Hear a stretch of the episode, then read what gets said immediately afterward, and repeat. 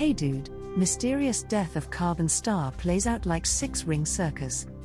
Scientists studying V Hydrae, V Hya, have witnessed the star's mysterious death throes in unprecedented detail. Using ALMA and data from the Hubble Space Telescope, HST, the team discovered six slowly expanding rings and two hourglass shaped structures caused by the high speed ejection of matter out into space.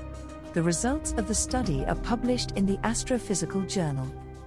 V Hya is a carbon rich asymptotic giant branch, AGB, star located approximately 1,300 light years from Earth in the constellation Hydra. More than 90% of stars with a mass equal to or greater than the Sun evolve into AGB stars as the fuel required to power nuclear processes is stripped away.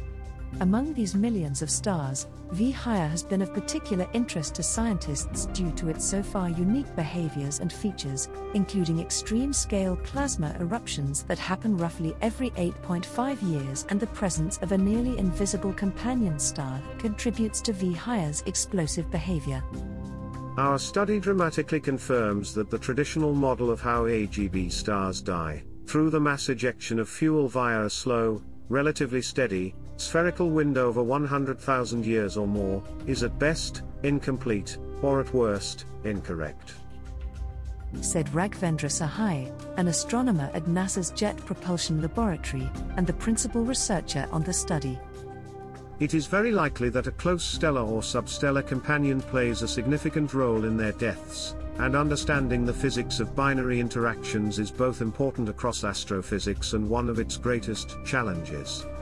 In the case of V Hya, the combination of a nearby and a hypothetical distant companion star is responsible, at least to some degree, for the presence of its six rings, and the high speed outflows that are causing the star's miraculous death. Mark Morris, an astronomer at UCLA and a co author on the research, added V Hydrae has been caught in the process of shedding its atmosphere, ultimately most of its mass, which is something that most late stage red giant stars do. Much to our surprise, we have found that the matter, in this case, is being expelled as a series of outflowing rings. This is the first and only time that anybody has seen that the gas being ejected from an AGB star can be flowing out in the form of a series of expanding smoke rings.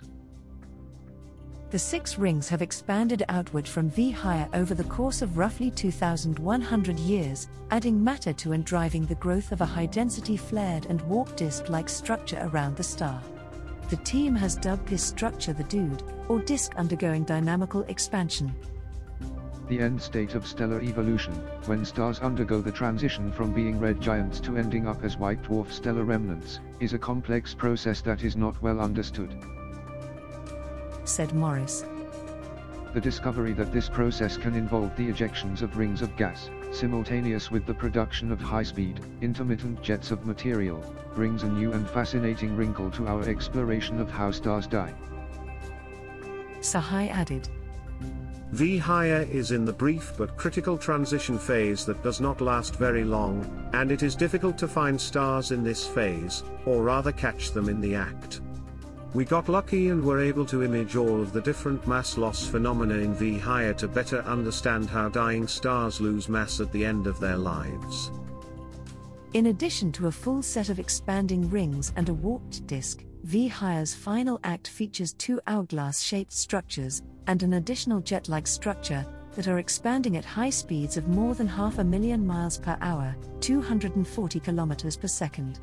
Large hourglass structures have been observed previously in planetary nebulae, including MyCn 18, also known as the Engraved Hourglass Nebula, a young emission nebula located roughly 8,000 light years from Earth in the southern constellation of Musca, and the more well known Southern Crab Nebula, an emission nebula located roughly 7,000 light years from Earth in the southern constellation Centaurus.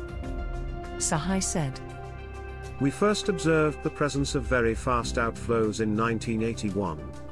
Then, in 2022, we found a jet like flow consisting of compact plasma blobs ejected at high speeds from V Hya.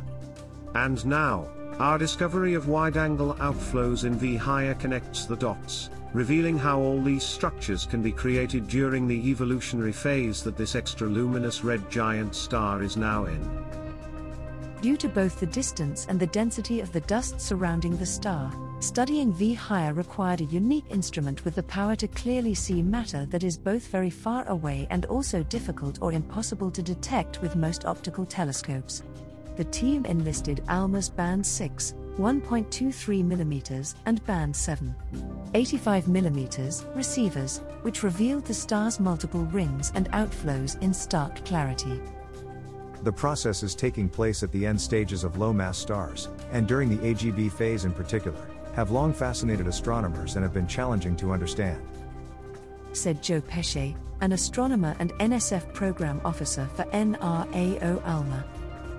The capabilities and resolution of ALMA are finally allowing us to witness these events with the extraordinary detail necessary to provide some answers and enhance our understanding of an event that happens to most of the stars in the universe.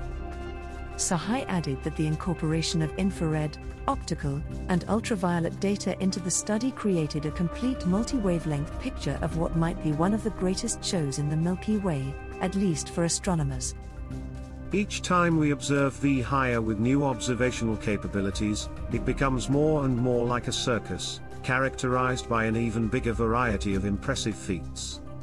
V Hydrae has impressed us with its multiple rings and acts, and because our own Sunday may one day experience a similar fate, it has us at rapt attention.